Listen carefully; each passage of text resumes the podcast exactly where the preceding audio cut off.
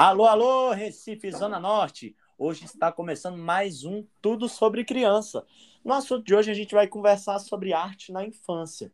E para conversar sobre esse tema, eu estou com duas pessoas muito especiais na, no, no cenário artístico brasiliense e estou muito feliz de estar recebendo eles, feliz mesmo. A gente está recebendo Makoto, o Makoto, que é diretor de filmes infantis, produções infantis. Recentemente ele fez o Pulsa Passarinho, vencedor na seleção é, Animação Petrobras Cultural para Crianças. O conteúdo dele é muito legal, já trabalhei com ele, inclusive, fazendo uma série jornalística. Falava sobre monstros, sobre, monstros, ó. Eram monstros que as crianças tinham que destruir. Aí discutia sobre temas como lixo, é, bullying. E foi muito legal, um prazer estar conversando com esse cara. E do outro lado, para essa conversa também, a gente tem um dos caras, assim, muito importantes do cenário cultural brasiliense. Ele forma, assim, vou dizer, no mínimo, centenas de artistas ele já deu para essa cidade. É uma fábrica de artistas. A gente está falando com o Nando, da Ney Nando, a maior companhia teatral infantil de Brasília. Então, que bom poder estar recebendo vocês aqui na Escola DNA. Muito prazer, Aleph, de estar aqui com você né, e de estar participando dessa, dessa pequena história. Muito obrigado por, pelo convite, é uma honra é, poder contribuir com esse teu projeto aí, Aleph, e espero contribuir também para o crescimento de todos aqueles que nos ouvirem. Ai, que bom, gente. Gente, eu sou artista e quem me concebeu a esse mundo foi a Neinando. E hoje eu faço artes cênicas na UNB e tal.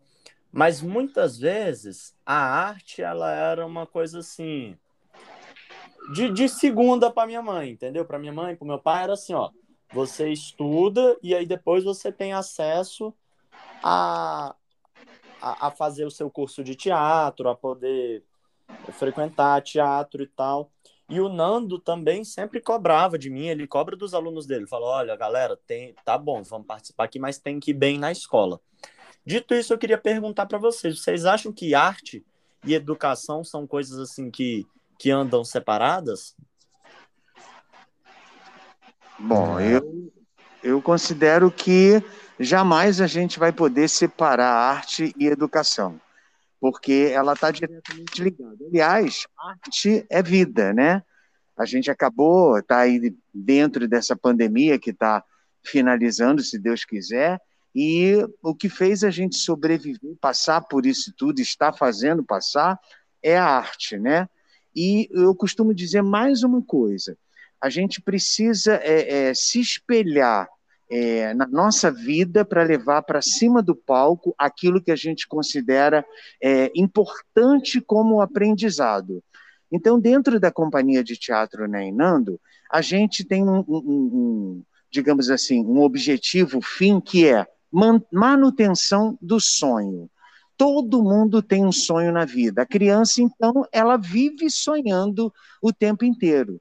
Então, por que não trazê-la para esse mundo é, é, imaginário, esse mundo do sonho, dentro de um processo pedagógico, educativo, de ensinamento, para que ela faça uso dessa é, vivência na vida pessoal, trazendo para o sonho e construindo o seu caráter definitivo. Entendeu? É o, pelo uhum. menos é o que a companhia pensa. Eu, fantástico, Nando. Concordo com você. A arte e educação, pelo menos, não deveria né, se separar nunca. Uh, também acredito nisso. É, eu, vivi, eu vivi uma geração é, que foi muito, talvez, dominada por uma educação voltada a formar engenheiros, médicos, é, pessoas da área do direito. Eu vivi uma área, um, uma geração, os meus pais, eu diria, né? Queriam que eu fosse alguém na vida, e alguém na vida era dessa área, né? Algum técnico.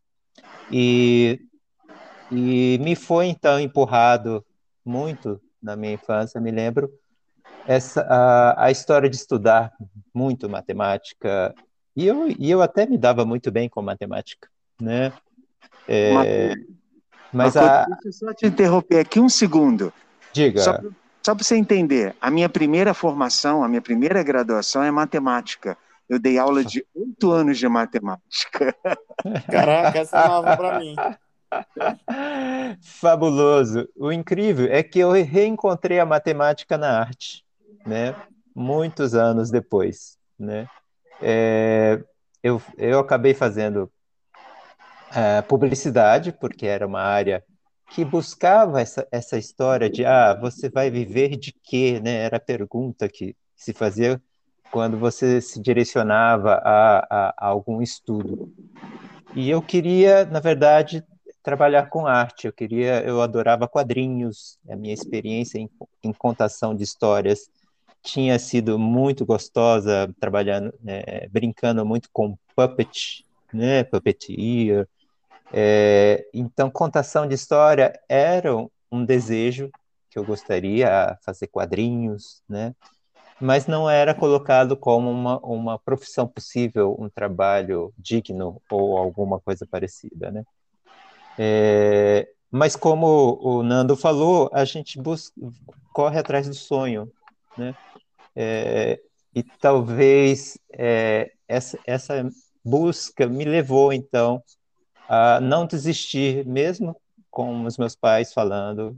Meus pais proib me proibiam de desenhar, né? Eu gostava tanto, né? Eu, eu me esquecia do mundo quando eu desenhava.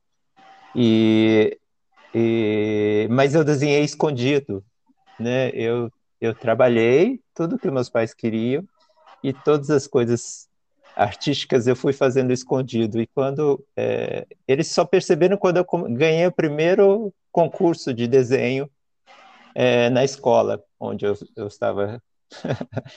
é, e, e aí eles começaram a ver com outros olhos, né? E, e hoje é, trabalhei com, com arte, muita arte, e foi, foi tão fundamental, eu acho tão tão incrível trabalhar com arte e tão, é, tão importante quanto todas as outras ciências. Né? O trabalho com arte é um é, é algo é um tra eu trabalho com experiências da vida, né? É, quando eu faço uma animação, eu junto a ciência da computação com o ator de artes cênicas, com um dublador, com um cara de música, com um roteirista que, que escreve histórias.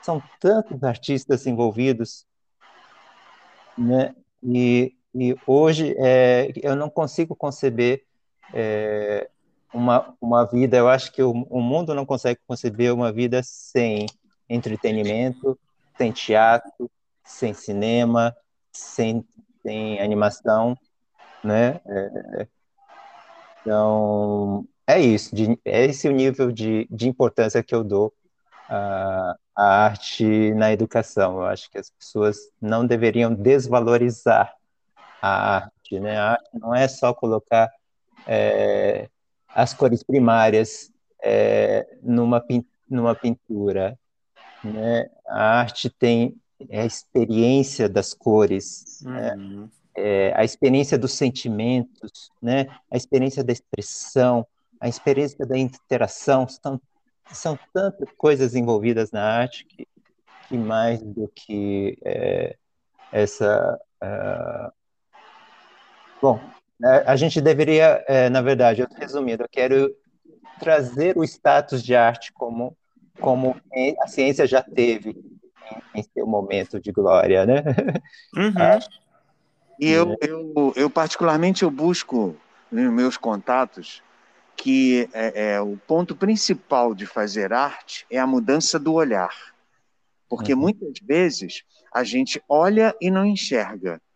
Uhum. Então, ao trabalhar arte, ao ser, digamos assim, alfabetizado no mundo artístico, não importa qual seja a modalidade, entendeu? Que ele mude o olhar daquela pessoa, daquela criança, para que ele tenha, antes de mais nada, respeito pelo artista, para não passar como muitas vezes eu já passei, numa hora que você vai preencher um cadastro, profissão. Ah, ah eu sou artista, eu sou ator. Ah, legal, mas você trabalha com o quê? Uhum. Sabe? Então, quer dizer, você pode ser ator, mas tem que trabalhar com outra coisa, entendeu? Esse ainda é um conceito que existe muito e a gente tem que procurar sempre estar tá acabando com isso, porque é, eu sou orgulhoso, eu vivo da minha arte, eu sobrevivo da minha arte. Em períodos de pandemia, passei muitos perrengues, entendeu? E agora as coisas estão retornando depois de um ano e sete meses parado. Mas é, é, se não fosse a paixão e esse olhar no futuro que a gente tem de transformação, de transformador que é ser artista, de transformador que é a arte, eu acho que a gente não teria sobrevivido. Mas eu acho, Nando, que, que o, não só o artista transforma a visão das pessoas, mas o artista também transforma a sua própria visão, em especial na nossa arte, na arte que a gente pra, pratica na Neinando, né, arte cênica, que a gente tem o privilégio de enxergar o mundo sobre diferentes óticas à medida que a gente vai fazendo um personagem. Então, por exemplo, é, o, o Makoto estava falando, né, sobre sobre a ciência da arte e tal, mas eu acho que a arte ela também é um meio para a gente abordar temas muito complexos na linguagem das crianças. Quando a gente faz uma peça, por exemplo, como Hairspray, a criança vai interpretar uma peça como Hairspray, a criança ela está conhecendo sobre o racismo na década de 60 nos Estados Unidos, que era um tema que não tem como você falar assim com a criança, sentar e ler um livro. Infelizmente, né, dependendo da idade, não tem como a criança ler um livro sobre o racismo século, na década de 60 nos Estados Unidos. Mas fazendo uma peça, a criança vive aquilo, ela sabe discutir sobre aquilo.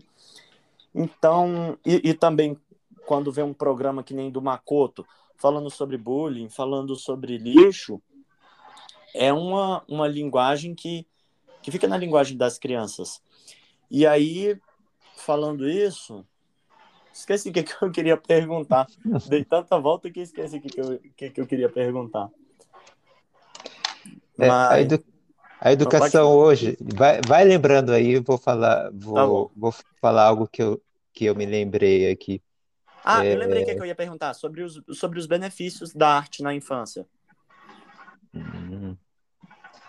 Bom, é, eu acho que o maior benefício né, dentro dessa concepção que eu trago desde o início, que eu falei na, na, minha primeira fala, né, que é a manutenção do sonho. Né? Uma vida sem sonho, ela é uma vida que não tem expectativa, nem de melhora, nem de piora entendeu? Então, ao, ao, ao, ser transportado para aquele mundo imaginário, é, você consegue, é, pelo menos dentro de um determinado momento, de uma determinada hora, você consegue fazer com que aquelas pessoas, elas, é, é digamos assim, elas transgridam para aquele aquele lugar, aquele ambiente, para aquela caixa cênica, aquela caixa de ilusão que a gente está trazendo por conta da cenografia, entendeu? Das palavras, da atuação de cada um de nós, já que são tantos, tantos profissionais envolvidos para que aquilo aconteça, né? Ninguém faz arte sozinho. É, então, eu acho que isso realmente é, é, é muito importante, né? Esse é o, é o, maior benefício que a gente vai, vai trazer para aquele momento. São momentos de reflexivo, de uma maneira pedagógica, didática e às vezes de uma maneira lúdica e até dentro da palhaçaria, da comicidade, mas sempre uma maneira de ensinamento. Uhum. Eu acho que uh, a arte tem a importância de desenvolver nosso lado é, direito do cérebro. É o, é o lado emotivo, o lado artístico, o lado da relação, do sentimento. É, é, quando ele, a arte trabalha isso, ela, ela tem a possibilidade de trabalhar a, a, o central da criança, né? É, a criança se relaciona, se relaciona com o outro e consigo mesmo. Ela se entende. É, acho tão importante é, você aprender matemática quanto aprender a conversar com as pessoas, a se expressar, a você se, é, se entender. Né? Eu acho que o, o, o hoje, como profissão, né, é exigido das pessoas a criatividade, é exigido das pessoas a boa relação, né, o, o, saber tra trabalhar em grupo, são, é, são todas coisas que vêm de um desenvolvimento do lado direito do cérebro, né? Você trabalha só o lado esquerdo, com o lado matemático, científico, analítico, né? você tem chance de, de repente, ir bem num concurso. Mas você tem o lado direito desenvolvido, né? Você tem a chance de você é, ser feliz, né? Olha só, é, é, esse é o tamanho da importância que eu, que eu coloco na arte para a infância. Inclusive, o modo de avaliar inteligência, né? Tem outros meios de avaliar inteligência, porque antes era só o QI, mas agora tem o QE também, né? Coeficiente emocional, e que, e que a arte tem um papel muito relevante para desenvolver esse lado direito do cérebro, como você disse, e é cobrado sim. Olha, então, você tem mais alguma consideração a fazer, Nando?